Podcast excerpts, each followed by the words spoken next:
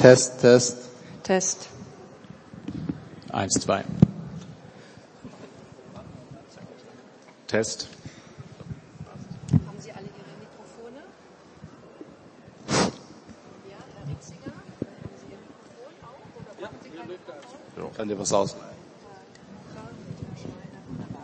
Guten Tag und ein sehr herzliches Willkommen hier zu unserer Podiumsdiskussion nachhaltiger Kleidung auf dem Laufsteg der Transformation. Sehr geehrte Damen und Herren, sehr geehrte Abgeordnete, wir sprechen heute permanent über das Thema nachhaltige Kleidung und wir werden es auch heute in dieser Diskussionsrunde tun. Das Thema findet Interesse in vielen Kreisen der Gesellschaft. Es geht uns alle an. Wir kleiden uns täglich, wir kaufen Kleidung, wir treffen Kaufentscheidungen, warum wir Kleidung kaufen wollen, aus Modegründen, aus äh, Gründen der Funktionalität. Manchmal ist auch der Preis entscheidend, manchmal entscheiden wir uns für Kleidung, weil sie umweltfreundlich sein soll. Ich darf nun hier sechs Abgeordnete auf diesem Podium begrüßen, die zugleich zugleich Angehörige des Parlamentarischen Beirats der nachhaltigen Entwicklung sind. Zunächst einmal möchte ich Herrn Jakob Blankenburg von der SPD-Fraktion hier willkommen heißen. Von der CDU-CSU-Fraktion dürfen wir Felix Schreiner begrüßen. Frau Tessa Ganserer von der Fraktion Bündnis 90, die Grünen, nimmt ebenfalls teil, sowie Herr Muhannad Al-Halak von der FDP. Und für die AfD-Fraktion begrüße ich Dr. Rainer Kraft und für die Fraktion Die Linke Bernd Rieksinger. Schön, dass Sie alle da sind. Und ähm, vielleicht, bevor wir ins Thema starten, bevor wir ans Inhaltliche gehen, ähm, darf ich Sie vielleicht noch einmal fragen, was denn eigentlich ein parlamentarischer Beirat so macht. Wie kommt man in einen Beirat? Wie wird man Mitglied? Herr Blankenburg, ist das ein Herzensthema oder ist das etwas, das so dringlich ist, dass man sagt, das muss ich einfach machen?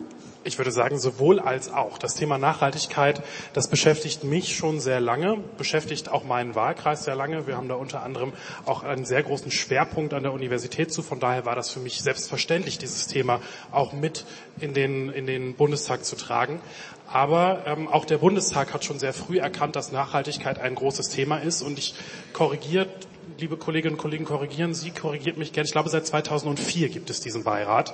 Ähm, das heißt, äh, da wurde sich Gedanken darüber gemacht, wie kann Nachhaltigkeit und die Erreichung der Nachhaltigkeitsziele der Vereinten Nationen auch eine größere Rolle bei uns im Parlament spielen. Und daraus ist dann dieser Beirat erwachsen, der neben Themen wie äh, heute zum Beispiel Kleidung auch regelmäßig Gesetze überprüft in der sogenannten Nachhaltigkeitsprüfungsbewertung. Wunderbar. Das heißt also, Sie haben so eine Art Aufsichts- oder Wachhundfunktion, wird es immer gerne genannt. Und Herr Schreiner, ähm, wir haben jetzt gerade schon etwas über den Beirat gehört. Aber wie finden denn die Themen den Weg in den Beirat? Wer sucht die Themen aus? Wer schlägt sie vor? Das ist eine Frage, über die wir immer wieder diskutieren, wer die Themen vorschlägt und wie sie in den Beirat kommen. Aber sie kommen natürlich auch durch die Bundesregierung in unserem Beirat. Wir sind ähm, so ein bisschen der Wachhund, ähm, der über die Nachhaltigkeitsthemen in der deutschen Politik auch wachen soll, der kontrollieren soll, wie die Bundesregierung die Themen auch umsetzt. Aber natürlich setzen wir auch unsere eigene Agenda. Und so ist es für jeden Einzelnen, glaube ich, ähm, wichtig, weil wir ein Querschnittsthema sind. Nachhaltigkeit soll kein Feigenblatt sein. Nachhaltigkeit ist ähm, aus jedem Politikbereich irgendetwas Spezielles. Ich mache im anderen Leben ähm, äh, Mobilität und Verkehrspolitik. Ich will das als Beispiel dafür nennen, weil ich mich da auch sehr für nachhaltige Verkehrsthemen einsetze. Und so, glaube ich, geht es jedem von uns aus seinem Bereich, dass er versucht, im Nachhaltigkeitsbeirat seine Schwerpunkte mit einzubringen. Ähm, Frau Ganserer, Sie sind ja selber Mitglied einer der Koalitionsfraktionen und jetzt haben wir ja gerade über die Wachhundfunktion des Parlamentarischen Beirats ähm, gehört. Wie sieht das aus? Wie ist da die Rolle des Beirats auch dann zur Regierung und Ihre Rolle dann innerhalb des Beirats? Nun, ähm, auf der einen Seite begleitet ähm, der Parlamentarische Beirat die Gesetzgebungsverfahren. Ähm, also wir überprüfen, ob äh, in der Gesetzesfolgenabschätzung ähm, auch eine Nachhaltigkeitsüberprüfung der Gesetze stattgefunden hat. Ähm, da gibt's momentan eine Diskussion, soll das nur eine quantitative oder auch eine qualitative Überprüfung sein? Und dann begleiten wir natürlich die äh, Nachhaltigkeitspolitik der Bundesregierung. Ähm, und ähm, das Schöne ist ja, dass ähm, jetzt seit 2001 ähm, wirklich nahezu alle politischen Farbspiele durch äh, jede Bundesregierung sich zu dieser nachhaltigen Entwicklung und zur Nachhaltigkeitsstrategie erkannt, bekannt hat und die regelmäßig fortschreibt. Und bei dieser Fortschreibung äh, mischt sich natürlich auch der Parlamentarische Beirat konstruktiv mit ein. Vielen Dank. Ja, und äh, Herr Anhalak, haben Sie vielleicht, Sie sprachen das ja an, Herr Schreiner, ähm, dass es auch natürlich noch andere Themen gibt, die wichtig sind, weil Nachhaltigkeit natürlich durch alle möglichen Bereiche geht. Haben Sie vielleicht noch für uns ein paar Beispiele, wonach? Genau, die Themen sind tatsächlich sehr vielfältig. Äh, das habe ich gar nicht, äh, also persönlich habe ich sie mir gar nicht ausmalen können, wie viele Themen tatsächlich wir auch behandeln im Beirat. Wie zum Beispiel Fachkräfteeinwanderung war auch ein Riesenthema ja zuletzt halt, wo wir das natürlich halt streng auch diskutiert haben haben, weil wir natürlich auch als äh, Koalition und auch äh, die Regierung hat ja dieses Fachkräfteeinwanderungsgesetz auf den Weg gebracht. Und das war natürlich auch Thema, auch im Beirat. Und die Themen sind wirklich sehr vielfältig. Ich bin selber Abwassermeister, also auch im Ressource Wasser ist ein Riesenthema auch für mich. Und ich glaube, das ist das Tolle ja auch in diesem Beirat, wo wir wirklich alle Themen, jede ist speziell aus einem bestimmten Bereich. Und genau diese Themen werden da eingebracht. Und ich glaube, dass das jetzt miteinander natürlich geht, weil wir gemeinsame Ziele verfolgen einmal. Und zweitens glaube ich, dass die, äh, egal ob jetzt äh, Koalitionspartner oder auch natürlich Opposition, dass das gar keine Rolle spielt im Beirat, weil wir da tatsächlich unsere Ziele, äh, Ziele verfolgen und schauen, wie kommen wir auf gute Lösungen und auch schauen, wie wir da auch tatsächlich als Parlamentarier dann sozusagen, wenn wir vom Beirat rausgehen, wie wir da versuchen zumindest einzuwirken, dass wir es tatsächlich anders machen vielleicht auch. Und ähm, Herr Kraft, holen Sie sich dafür noch Unterstützung aus anderen Bereichen, gerade wenn es sehr fachlich wird? Hören Sie Experten an, so ähnlich wie das auch in Ausschüssen der Fall ist? Äh, das ist richtig. Der Beirat holt sich eigentlich in der Regel immer Experten rein, wenn ein äh, Thema im Beirat behandelt werden soll. Ich würde noch ergänzen, es ist eigentlich für die Zusammenarbeit sehr hilfreich, dass wir nur ein Beirat sind und ich glaube, es wäre nicht zuträglich, wenn das Ganze auf eine höhere Ausschussebene gehoben wird, weil es dann einfach den parlamentarischen Mehrheitsverhältnissen sich unterordnet. Das heißt, wir haben, dann hatten wir auf jeden Fall Oppositions- und äh, Koalitionsgewahren dann auch in einem Nachhaltigkeitsausschuss, wenn es so etwas geben würde. Und ich glaube, das würde die ähm, Zusammenarbeit sehr stärklich, äh, merklich reduzieren über die Ziele. Und ich glaube, es gibt einen sehr breiten Konsens über die Ziele der Agenda 2030, ergänzend dazu oder darüber hinaus der eigenen deutschen Nachhaltigkeitsstrategie, die sich davon nicht ganz unwesentlich unterscheidet. Und äh, das wäre, glaube ich, wirklich sehr falschstimmig zu gehen, das äh, hier auf eine parlamentarische Oppositionskoalitionsebene äh, zu heben. Und ähm, wenn wir uns dann die Arbeit konkret vorstellen, wie oft treffen Sie sich, Herr Rixinger? Ähm, haben Sie Vorbereitungsmaterialien? Äh, bekommen Sie Unterstützung von Ihren Mitarbeitern? Ist das sehr zeitintensiv, was Sie in so einen Beirat an Arbeit stecken müssen? Ja, es ist auf alle Fälle zeitintensiver, als man am Anfang gedacht hat. Also wir tagen immer dann, wenn Parlamentswoche ist. Ähm, äh, jeden Mittwoch dann so ab 17 Uhr, das geht dann meistens bis äh, 20 Uhr mit allem drum und dran. Parallel zum Plenum dann? Bitte? Parallel zum Plenum. Parallel zum Plenum, wenn wichtige namentliche Abstimmungen sind, dann unterbrechen, äh, dann unterbrechen wir. Also man kann das schon mit der Arbeit in einem Ausschuss äh, vergleichen. Dazu kommt, dass wir in der Tat Themen behandeln, die gar nicht immer aktuelle Politik sind, sondern sehr grundsätzlicher äh, Art in. Also Müllverschmutzung, Textilien, Ernährung, äh, ganz viele Fragen, die auch internationalen Charakter haben. Und äh, insofern ist praktisch der Beirat auch wirklich ein gutes, ein guter äh, Qualifizierungsort. Also wir haben dort Diskussionen, die man, glaube ich, woanders im Parlament und in Ausschüssen kaum hat. Also das Arbeitsverhältnis ist ein sehr positiv konstruktives. Ja, kann man sagen. Also man kann, ich glaube, nirgendwo kann man so offen diskutieren und äh, auch praktisch über natürlich äh, ein, ein, linker Abgeordneter wird andere, andere Antworten geben als ein rechter, aber es findet eine Diskussion über äh, die Themen statt und äh, an der Sache orientiert. Ja, und das soll es ja auch sein, ein Ort der, der Diskussion. Dafür sind Parlamente ja da.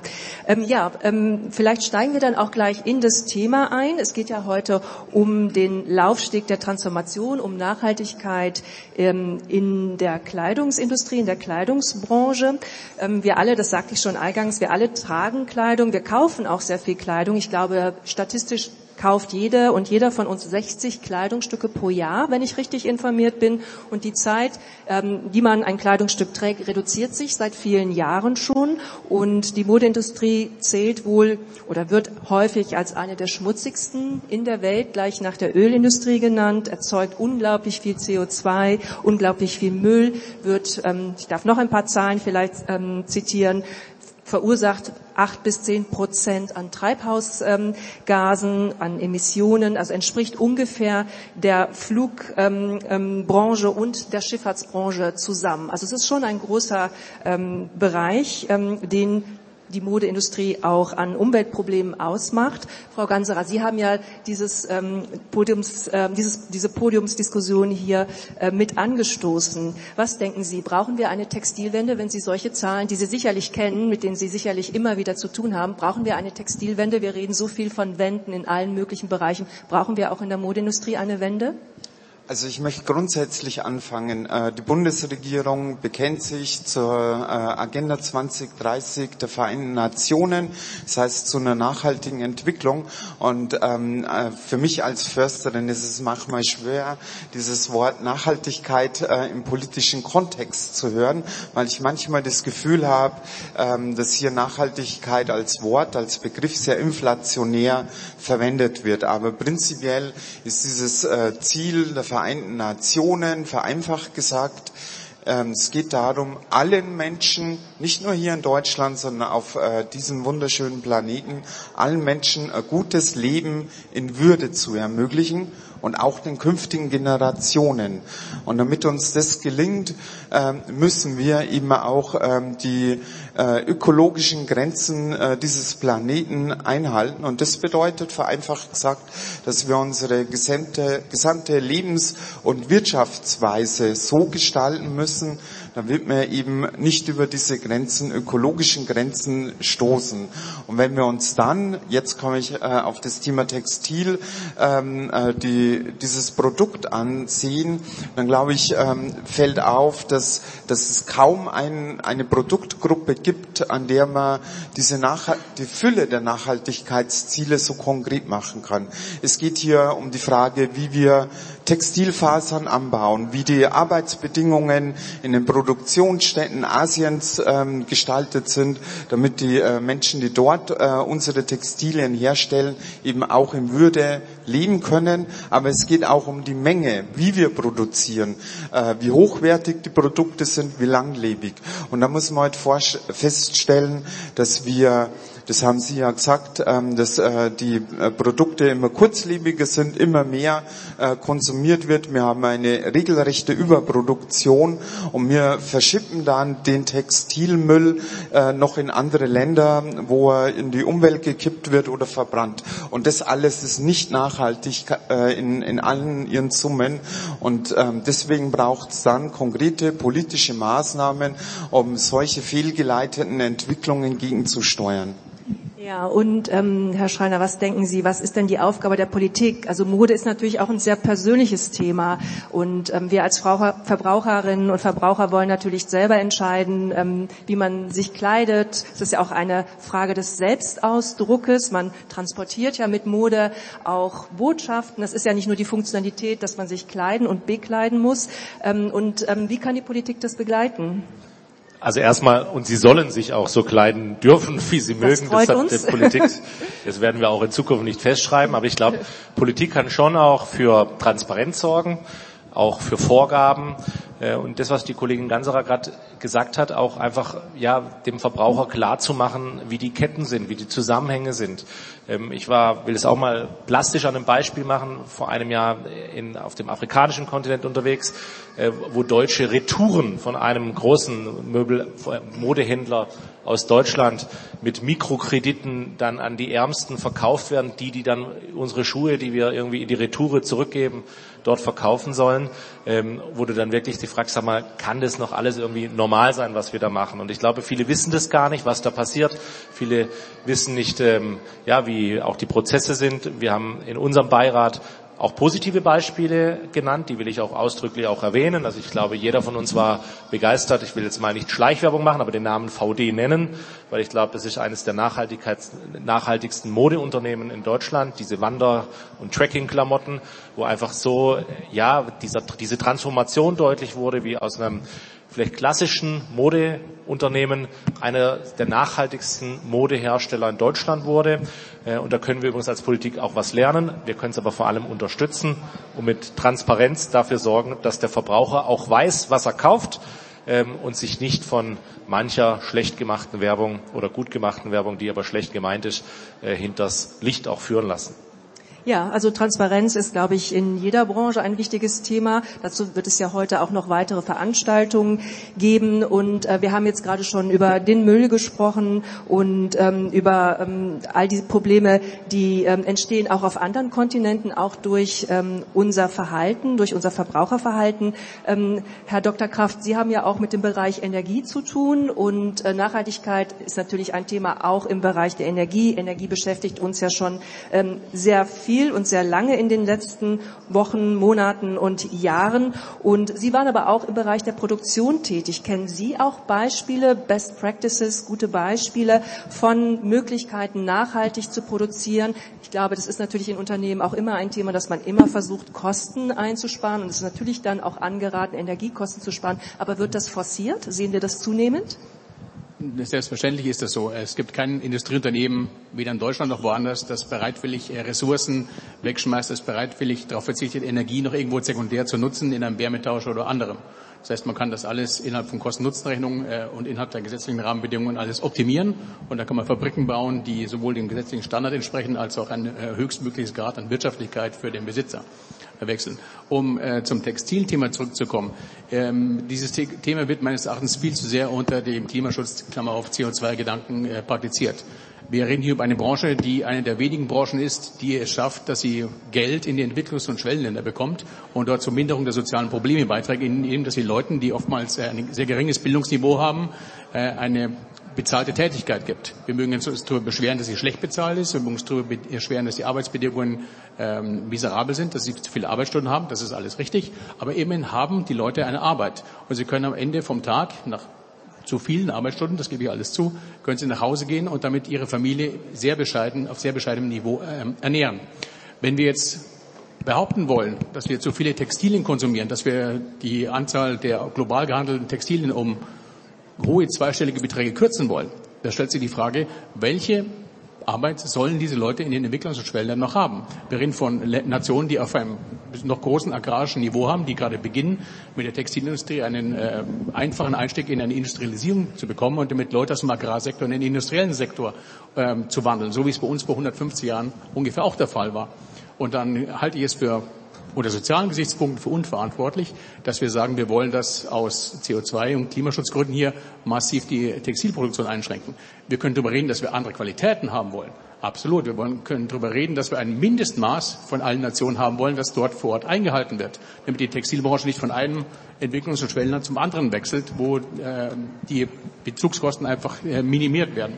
Darüber können Aber wir reden und das sollten wir auch tun. Aber kategorisch zu sagen, nur aus CO2-Gründen wollen wir äh, den Großteil der globalen Textilproduktion kappen mit sämtlichen sozialen Auswirkungen, die das auf die anderen Länder haben wird. Das halte ich für unverantwortlich. Aber ich glaube, zum Konzept der Nachhaltigkeit gehört ja nicht unbedingt dazu, dass man etwas komplett einstellt oder kappt, sondern dass man dafür sorgt, eben, dass es ähm, auch in der Zukunft weiterträgt und weiter funktionieren wird. Und eben auch dazu würde ja auch gehören, zum Beispiel die, wie Sie ja gesagt haben, die Bedingungen, unter denen Menschen arbeiten müssen, auch daran zu arbeiten. Es gibt ja auch eine Art Nachhaltigkeit der Arbeit. Und Nachhaltigkeit ist natürlich natürlich auch, ein, auch Nachhaltigkeit der Arbeit ist ja auch ein wichtiges Thema für Deutschland. Äh, die Textilindustrie ist ja in Deutschland auch aufgrund der äh, globalen Veränderungen immer kleiner geworden, ist aber immer noch Arbeitgeber in Deutschland. Und wir haben ja zum Teil in Deutschland auch sehr häufig mittelständische Unternehmen, die sehr, sehr aktiv sind, die als Hidden Champions bekannt sind, weil sie eben aufgrund ihrer äh, geringeren Größe im Vergleich zu Großunternehmen sehr agil sein können, sehr schnell sein können. Könnte das nicht auch eine Chance sein im Bereich Textil für deutsche Unternehmen? Wir haben ja auch schon Beispiele gerade gehört, Herr Blankenburg. Natürlich muss es auch darum gehen, dass wir schauen, wie kann man Lieferketten nachhaltig gestalten und was wir in Deutschland produzieren können. Ich glaube, da sind wir uns auch alle auf diesem Podium einig. Das sollten wir auch in Deutschland tun und uns nicht abhängig machen ähm, von anderen Staaten. Nichtsdestotrotz sind die Lieferketten ähm, gerade gerade in diesem Fast-Fashion-Bereich, ähm, um dieses Stichwort auch einmal zu nennen, nun mal sehr stark globalisiert. Ähm, und äh, da ist, äh, das äh, sind die großen Fabriken im Ausland, in Bangladesch, in Vietnam etc. nur ähm, die Spitze des Eis Eisbergs, wenn wir uns jetzt mal überlegen, ähm, vielleicht kennen das eher die Jüngeren hier im Publikum ähm, und haben schon mal den Namen Shein gehört, ähm, die nochmal in viel kleineren ähm, Fabriken produzieren, wo die Arbeitsbedingungen nicht transparent sind, wo Zertifikate gefälscht werden. Also auch das ist ein riesengroßes Problem, wo wir ansetzen müssen. Ähm, weil alles zurück nach Deutschland holen, das wirklich funktionieren. Wenn Sie erlauben, würde ich gerne noch einen, einen Satz ähm, zu, Herrn, zu Herrn Kraft sagen. Ich glaube, es geht auch gar nicht darum, dass wir jetzt äh, sagen, wir, wir fahren die Produktion überall zurück und niemand darf mehr Klamotten kaufen oder wir, wir produzieren sehr viel wenig. Aber wir sehen, dass pro Jahr in der EU pro Person ungefähr elf Kilogramm Textilien in den Müll wandern. Das heißt, wir haben eine Überproduktion, eine Überproduktion, ähm, die wir eigentlich nicht brauchen, weil ich glaube, jeder von uns kennt das, dass man mal irgendwo einen Teil hat mitgehen lassen und äh, sich äh, gekauft hat. Ja, natürlich hat man es bezahlt, aber äh, einen Teil gekauft hat ähm, und im Kleiderschrank liegen hat, was man eigentlich nicht benötigt und dann irgendwann aussortiert. Also wir haben da auch ein riesengroßes, riesengroßes Sparpotenzial, ähm, wenn wir über den Bereich Klimaschutz reden. Ähm, aber es ermöglicht uns natürlich auch, äh, dann lieber langlebigere Produkte zu kaufen, wo die Arbeitsbedingungen dann deutlich besser sind und wo wir dann auch ermöglichen, ähm, dass vor Ort bessere Löhne gezahlt werden. Ähm, und ein Weg, den wir auch hier als Politik da zum Beispiel gehen können, dafür zu sorgen, dass eben solche Lieferketten transparent sind, aber auch, dass Produkte langlebiger und nachhaltiger werden, dass Arbeitsbedingungen eingehalten werden. Das ist dann beispielsweise ähm, das Lieferkettengesetz, was wir, was wir im Bundestag verabschiedet haben. Und auch auf europäischer Ebene sind wir da sehr weit. Vor einigen Monaten ist insbesondere für den Bereich Textil da auch nochmal viel passiert. Ja, und äh, Textilindustrie auch in Deutschland. Wir hatten es jetzt gerade schon ähm, mehrfach kurz gestreift, Herr Rieksinger. Es arbeiten meines Wissens immer noch ungefähr 120.000 Menschen in Deutschland im Bereich der Textilindustrie, trotz der großen Konkurrenz natürlich ähm, aus Asien. Ähm, wie beurteilen Sie die Möglichkeiten, die Arbeitsbedingungen natürlich in Deutschland äh, weiterhin gut zu erhalten, für Menschen weiterhin die Arbeitsplätze zu sichern, auch im Textilbereich? Wir reden ja auch ähm, in den letzten Jahren zunehmend auch über das Thema von äh, Souveränität und von Autonomie und Unabhängigkeit, auch in bestimmten Produktionsbereichen, auch durch die neue Situation in Europa. Ähm, welche Möglichkeiten sehen Sie dort und vielleicht eben auch, wir haben jetzt schon das ähm, Lieferkettengesetz gehört, auch trotzdem weiter dafür zu sorgen, dass auch an anderer Stelle die Arbeitsbedingungen für Menschen im Textilbereich sehr gut sind? Ja, ich meine, man muss dazu sagen, dass in Deutschland trotz den 120.000 Leuten das in erster Linie Nischenproduktion ist. Also das meiste wird in äh, Asien produziert zu ehrlich gesagt völlig unwürdigen Arbeits- und Lebensbedingungen. Und ich habe als Gewerkschafter äh, äh Beschäftigte von H&M und anderen Modenketten betreut. Und die leben ja geradezu von diesem Modell. Also billige ähm, Kleidung, die dort äh, zu unmöglichen Bedingungen produziert wird, hier praktisch als RAM-System zu verkaufen, also äh, Kleidung, die nicht lange hält, die äh, in der Regel nach wenigem Tragen schon wieder weggeschmissen wird. Und es ist nicht nur eine Emissionsfrage, das landet ja alles auch in den Meeren und äh, führt ja praktisch zur, äh, äh zur Zerstörung praktisch der ganzen ähm, ähm, Meeresflora. Also das hat gravierende Auswirkungen, über die war ich mir gar nicht so bewusst, bevor wir dieses Thema, Thema hier äh, behandelt haben. Und äh, wir haben einen enormen Ressourcenverbrauch und nicht alle Ware, die vernichtet wird, wurde bezahlt. Das stimmt einfach nicht, sondern wenn Sie jetzt bei, ähm, äh, ähm, bei großen Händlern das eben im Online-System kaufen und schicken es wieder zurück, dann äh, wird es weggeschmissen. Also es werden Millionen von Tonnen Kleidung werden einfach weggeschmissen ähm, und werden verbrannt, landen auf den Müllhalden und wenn man viel Pech hat, landet es in, in den Ländern des globalen Südens und geht ins Meer. mit äh, Kunststofffasern und alles, was sich nicht abbauen lässt. Deswegen ist eigentlich klar, wir, wir müssen weniger Kleidung äh, konsumieren, die müssen nachhaltiger, langlebiger sein, ressourcenschonend und auch reparaturfreundlich. Es muss sich wieder lohnen, Schuhe und äh, Mäntel und Jacken äh, reparieren zu lassen. Das würde im Übrigen hier hochwertige Handwerkerarbeit äh, mit sich bringen. Ja, also es wäre sehr sinnvoll, wenn wir nach diesem Verfahren vorgehen würden. Das wissen eigentlich auch alle. Da, da würde ich gerne einhaken. Also diese Verbindung über Produktion stoppen und Arbeitsplätze, auch in Deutschland und deutsche Textilindustrie. Also es es ist einfach ein Unding, dass Textilien so billig produziert werden und auf dem europäischen Markt geschmissen werden können. Nicht nur, dass sie dann oftmals nach einmal tragen schon kaputt sind, sondern dass es die Ware so billig ist, dass es sich für asiatische Hersteller wie Shein gar nicht lohnt, die nicht gekaufte Ware zurückzunehmen und nochmal zu verkaufen. Das ist eine Ressourcenverschwendung, die können wir uns global nicht leisten, wenn wir unsere Umweltziele ernst nehmen wollen. Und ähm, deswegen braucht es hier Regulatorien, dass Retourenvernichtung verboten wird. Dass es wirklich für alle, die in europäischen Binnenmarkt verkaufen möchten, verboten wird, Retouren zu vernichten. Und wir brauchen auch Vorgaben, da ist gerade auf europäischer Gesetzgebung ähm, äh, viel in der Diskussion, eine Ökodesign-Verordnung, die wirklich auch an Vorgaben für Textile macht, wie langlebig müssen diese Produkte sein, wenn man sie in Europa verkaufen muss möchte, damit sich eben auch Qualität wieder lohnt. Und das kommt aber dann auch der europäischen, in der Deutschland noch vorhandenen Textilindustrie zugute. Und das andere, was der Herr Rixinger gesagt hat, ähm, nicht nur, dass wir ähm, äh, ähm, hochwertige Ware brauchen, sondern wir brauchen, glaube ich, ein anderes Konsumverhalten. Ja, dass ähm, Textilien länger getragen werden, dass sie auch einen zweiten Lebenszyklus ähm, äh, hinbekommen, dass eben äh, Secondhand äh, Mode nicht ein Ausdruck von Armut ist, etwas, wofür man beschämt ist, sondern dass das vom Bewusstsein, von Verhaltens, äh, VerbraucherInnenbewusstsein zeugt, wenn man auch Kleidung Secondhand und Gebrauch kauft, damit wir eben von dieser gigantischen Ressourcenverbrauch runterkommen. Und das kommt aber dann mit Sicherheit auch äh, den deutschen äh, Arbeitsplätzen hier zugute. In Frankreich, ähm, da, da ist der Staat ähm, eingestiegen, dass eben auch Textilreparaturen staatlich unterstützt werden. Ich glaube, neben den politischen Vorgaben, glaube ich, müssen wir auch uns überlegen, wie wir ähm, solche Konsumverhalten staatlich fördern können, eben Secondhand und äh, Textilreparaturen. Ja, und Ressourcen sind auch nochmal wieder ein gutes Thema. Ähm, wir hatten ja gerade schon die Wasserproblematik gehört und Herr Al-Halak, Sie sagten ja vorhin, Sie kommen aus dem Wasserwesen und äh, kennen sich sicherlich dort auch sehr gut aus.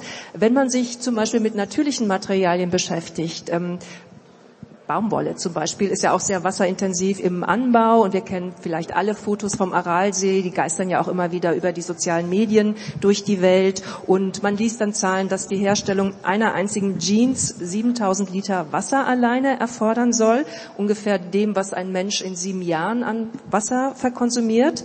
Ähm, wie können wir ähm, etwas tun, um erstens natürlich mehr Bewusstsein dafür zu verschaffen und da schließt sich dann auch der Kreis zu dem, was Frau Ganserer gesagt hat, dass wir einfach natürlich auch über ähm, langlebigere Güter nachdenken müssen und ähm, wie können wir das gerade in Bezug auf Wasser tun. Ähm, es gibt ja auch schon Experten, ich glaube, das Economic World Forum sagt, dass es 2050 eine Wasserkrise geben wird, die fünf Milliarden Menschen betreffen soll.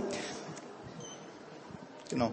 Also es sind tatsächlich 93 Millionen Kubikmeter Wasser, was wir jährlich verbrauchen äh, für die Industrie, also sprich äh, auch natürlich für die Herstellung von Textilkleidung oder auch allgemein Textil.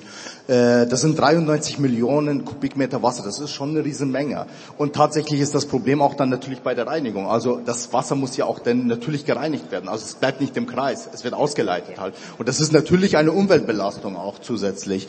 Und äh, ich glaube, glaube, dass der Ansatz ja natürlich falsch ist, wenn ich sage, okay, die Produkte, die jetzt sagen wir mal aus Bangladesch oder auch Indien kommen, die verbieten wir jetzt mal halt. Dann würden wir schon entgegenwirken. Das ist ja falsch eben. Und ich glaube, dass der Ansatz eher halt Richtung Verbraucherbildung sein muss halt, wo ich wirklich Verbraucher bilden muss, wo ich sagen kann, warum muss ich einmal in der Woche oder alle zwei Wochen mal ein T-Shirt kaufen für vier Euro? Und das ist das Problem, glaube ich halt, dass wir da ansetzen müssen und sagen, hey Leute, es geht auch mit einem T-Shirt für zwei Wochen, da muss ich nachhaltig kaufen und nicht den günstigsten sozusagen äh, T-Shirt kaufen. Und äh, da ist das Problem, glaube ich. Äh, ich, ich. Ich selber, äh, also die Anzüge schmeiße ich jetzt nicht nach einem Monat weg, also ich äh, trage sie jetzt, äh, glaube ich, schon drei Jahren, vier Jahren. Und da ist der Ansatz halt. Also zu bilden, zu sagen, Leute nachhaltig einkaufen und da liegt das Problem. Die anderen Probleme mit der Abwasserreinigung und so weiter, das ist halt wieder ein internationales Problem, wo wir natürlich, äh, wir in Deutschland versuchen, Richtung Europa zu schauen und gemeinsame Lösungen sozusagen europaweit zu, äh, zu finden und schauen, wie wir diese Probleme lösen tatsächlich.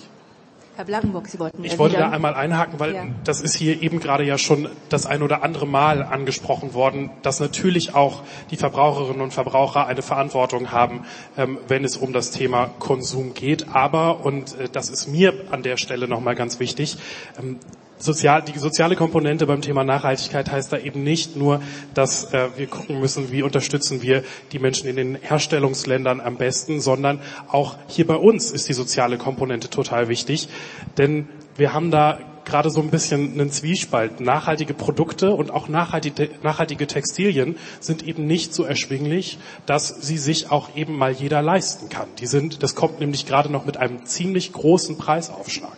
Ähm, das heißt, das heißt, das heißt, ähm, wir müssen wir müssen auch schon gucken, dass es, in, dass es auch gar keine, gar keine nicht nachhaltigen Produkte mehr bei uns gibt. Also das, das Ziel für uns sollte eigentlich sein, ähm, dass wir unsere Regulatorik so regeln, dass die Verantwortung nicht beim Einzelnen liegt, sondern dass die Herstellerinnen und Hersteller, wir haben es eben gerade auch schon ähm, gehört, die ihr, ihr Geschäftsmodell darauf aufgebaut haben, Müll auf den Markt zu schmeißen, unter schwierigsten Bedingungen ähm, produziert, aber zu Preisen, dass die, dass die entsprechend entsprechend ähm, auch äh, für Menschen vielleicht in den Geldbeutel passen. Ähm, äh, und dementsprechend würde ich die gerne mehr in Verantwortung nehmen durch entsprechende Regulatorik. Herr Rieksinger. Ja, ich äh, ähm, finde schon, dass es eine Ver Verbraucherverantwortung gibt, aber er hat vollkommen recht.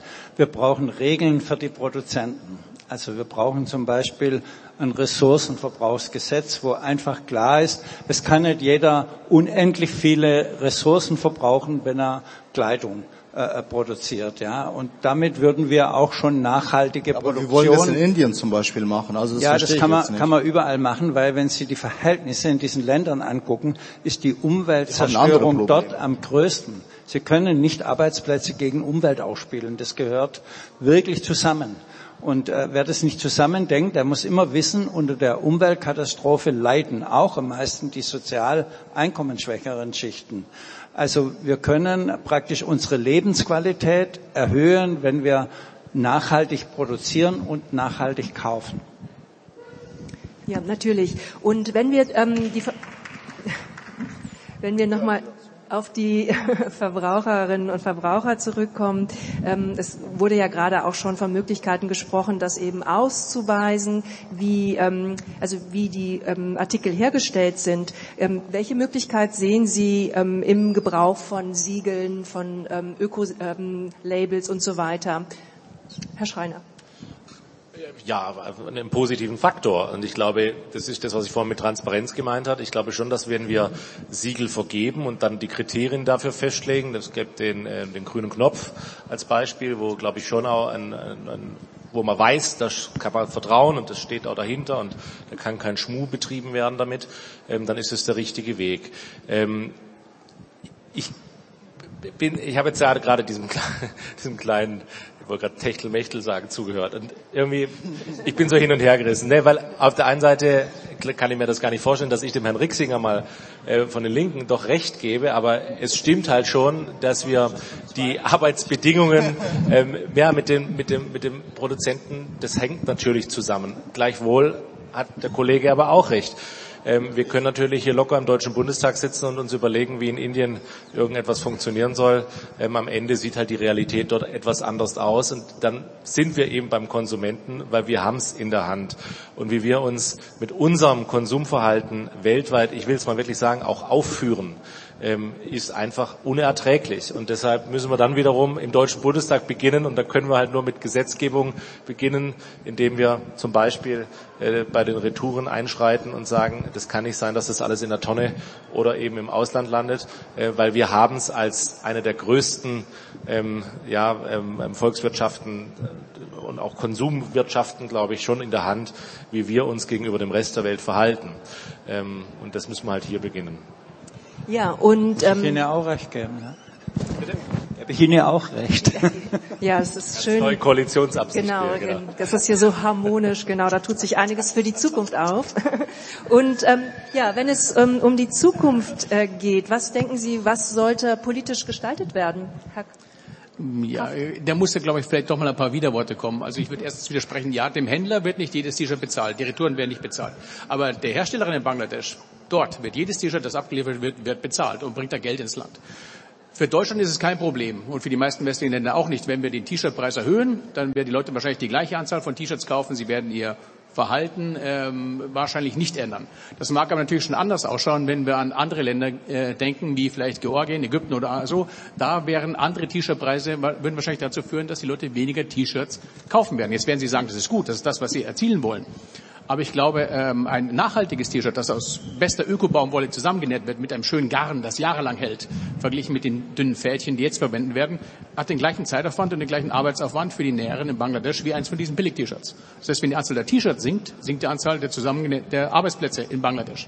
Und dann haben wir Näherinnen, ja, wir können sagen, der Job ist schlecht und er ist äh, zu viele Arbeitsstunden bei äh, zu geringer Bezahlung. Ist richtig. Aber dann werden weniger Näherinnen dort einen Job bekommen, wenn wir unseren T-Shirt-Konsum reduzieren. Das heißt, das Einzige, was wir dann geschafft haben, ist, dass wir die gleiche Menge an Geld an die Fabrikbesitzer bringen. Der wird die gleiche Menge an Geld verdienen für höherwertige T-Shirts, aber die Anzahl der Arbeitsplätze wird doch reduziert durch die Erhöhung der Qualität auf, auf unserer Seite. Und dann kann es natürlich passieren, dass, wenn auch höhere Qualität produziert werden muss, dass man den Arbeitsplatz wieder verlängert, äh, verlagert in eine andere Nation rüber. Also ähm, ich bin skeptisch darüber, wirklich sehr skeptisch darüber, dass äh, der Konsumierung hin zu weniger Verbrauch am Ende im Rahmen der globalen sozialen Verschiebungen zu besseren Ergebnissen führt. Ich hatte es eingangs gesagt, dieser Sektor ist einer der wenigen, der schafft, dass er Geld aus den westlichen Industrienationen in diese Nationen bringt, um dort ein zugegebenermaßen sehr bescheidenes Auskommen für viele, viele Leute zu garantieren. Und ähm, wenn wir unsere Verhaltensanmaßen in die Richtung gehen, dass wir sagen, wir wollen weniger T-Shirts verbrauchen, wir wollen weniger Textilien haben und ähm, nochmal zur Erinnerung, die Expertin der, äh, von Greenpeace, die da war, hat uns angeregt, dass wir 85 Prozent der Textilien reduzieren sollen. 85 Prozent war die Anmerkung der Greenpeace-Experten seinerzeit in unserem öffentlichen Fachgespräch. Dann, glaube ich, wird es zu starken sozialen Verwerfungen führen in den Ländern, die mit der Textilbranche eine geringe, ja, eine geringe, wahrscheinlich auch zu geringe, ich gebe es ja zu, äh, Einkunftsmöglichkeiten für ihre Leute geschaffen haben, dass diese Leute in Würde, Frau Ganser hat es eingangs angesprochen, äh, ihre Familien von ihrer eigenen Händen Arbeit ernähren können. Und zum Thema Ressourcenverbrauch möchte ich sagen, das allermeiste wird nicht verbraucht, es wird gebraucht von den Ressourcen. Ja, das CO2, was bei uns durch eine Verbrennung wieder rauskommt von den Textilien, wird dort über äh, agrarisch einfach aus der Luft gebunden. Und wenn Sie sagen, Sie wollen keine Textilienvernichtung bei uns, naja, dann wird der Text, wenn die Textilien exportiert werden in ein Land, das Textilienvernichtung zulässt. Wo unterscheidet sich das jetzt von den Vorwürfen, dass wir Gebrauchtextilien in die dritte Welt exportieren, um sie dort verrotten oder verbrennen zu lassen? Nur wenn Sie gesetzlich sagen, es darf in der EU nicht äh, ver verbrannt werden, ja, dann werden wir sehen, dass das Ganze in Container gepackt wird, auf Schiffe, und dann wird es irgendwo wie Chips oder alte Autos irgendwo nach Afrika gefahren und wird dort vernichtet. Das ändert doch nichts an der, an der Ausgangslage. Ja, natürlich will ich äh, erwidern. Ich glaube, wir können nicht ähm, unsere Wirtschafts- und Lebensweise darauf aufbauen, dass wir genau dieses System im Prinzip am Laufen halten. Das äh, würde bedeuten, dass die Menschheit keine Zukunft hat. Ja, also wir müssen von den Emissionen runter, das weiß jeder, außer die AfD, äh, wissen alle. Und wir müssen Ressourcen schonen. Wir verbrauchen jetzt zweieinhalb Erden Also verbrauchen wir. Das heißt, im Mai haben wir schon praktisch alles verbraucht, was äh, wieder nachwächst. Also wir müssen, ohne dass wir einen Wohlstandsverlust haben, einen Lebensqualitätsverlust, müssen wir ressourcensparend äh, umgehen und müssen nachhaltig produzieren. Und dazu äh, werden sie nicht freiwillig, äh, das werden sie nicht freiwillig tun, weil die Mechanismen, die Herr Kraft beschrieben hat, die stimmen ja. Wenn man die machen lässt, haben sie genau diese Mechanismen. Deswegen muss man regulierend eingreifen und genau das ist die Aufgabe der politischen Akteure. Ja, vor allen Dingen vor dem Hintergrund natürlich, dass die Weltbevölkerung weiter wächst und die Ressourcen nicht unbedingt mehr werden, müsste natürlich eben auch Kreislaufwirtschaft zum Beispiel ähm, ein, ein wichtiges Thema sein, das eben auch von der Politik ähm, begleitet wird. Wie sehen Sie denn die Arbeit des Parlamentarischen Beirats in den nächsten Monaten oder jetzt in der zweiten Hälfte der Wahlperiode, Herr Al-Halak, oder auch von anderer Seite? Was steht an und welche also natürlich meine Themen.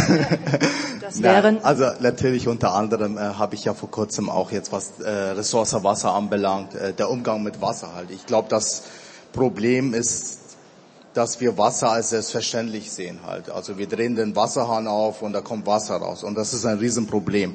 Und den Umgang zu ändern wird man nicht erzwingen. Da muss man natürlich auch schauen, wie man halt diese Anreize schafft, dass man versucht, die Leute mitzunehmen, dass man auch dann tatsächlich spart, sprich äh, wie Technologiennutzung, äh, zum Beispiel Smart Water Meter, also digitale Wasserzähler, wo ich dieses Bewusstsein schaffe halt indirekt eigentlich, weil derjenige, der sagt, hey, äh, heute habe ich jetzt mal ein bisschen mehr verbraucht, warum? Oder jetzt sagen wir mal auch für Leckagen, wo man auch entgegenwirken kann.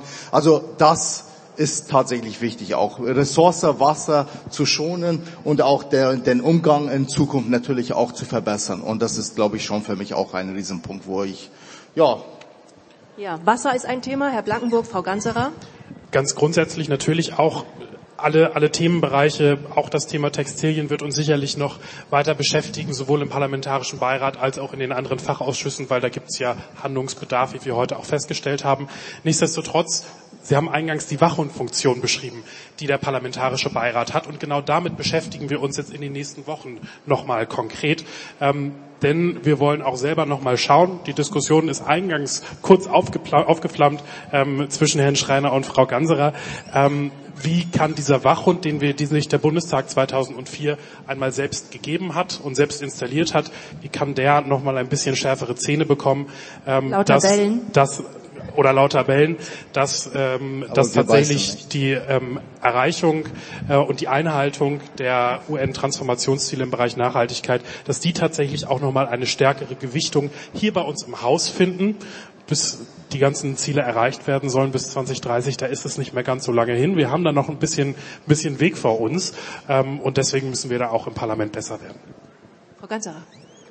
Also in den nächsten zwölf Monaten wird ganz zentral das Thema Fortschreibung der Nachhaltigkeitsstrategie der Bundesregierung ein Thema sein. Das geht jetzt im Herbst los äh, und ähm, soll bis Ende äh, nächsten Jahres dann abgeschlossen sein. Das werden wir auch als parlamentarischer Beirat für nachhaltige Entwicklung begleiten. Und nochmal für nachhaltige Entwicklung, das heißt, wir müssen alle Menschen mitnehmen, da müssen alle mitmachen.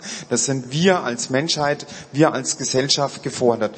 In Bezug auf ein Textil heißt es nicht alles äh, an Verantwortung an die VerbraucherInnen, sondern wir brauchen klare Vorgaben. Das heißt, im Bereich Textil, da ist momentan sehr viel auf europäischer Ebene, die Abfallrahmenrichtlinie, EU Waste Shipment Regulation.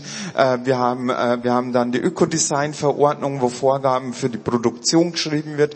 Und auf nationaler Ebene ähm, gibt es von der Bundesregierung äh, jetzt äh, gerade äh, die Rohstoffstrategie, wo auch ein runder Tisch äh, zum Thema Textil eingerichtet ist, um auch äh, die Textilproduktion und die deutschen politischen Vorgaben nachhaltiger zu machen.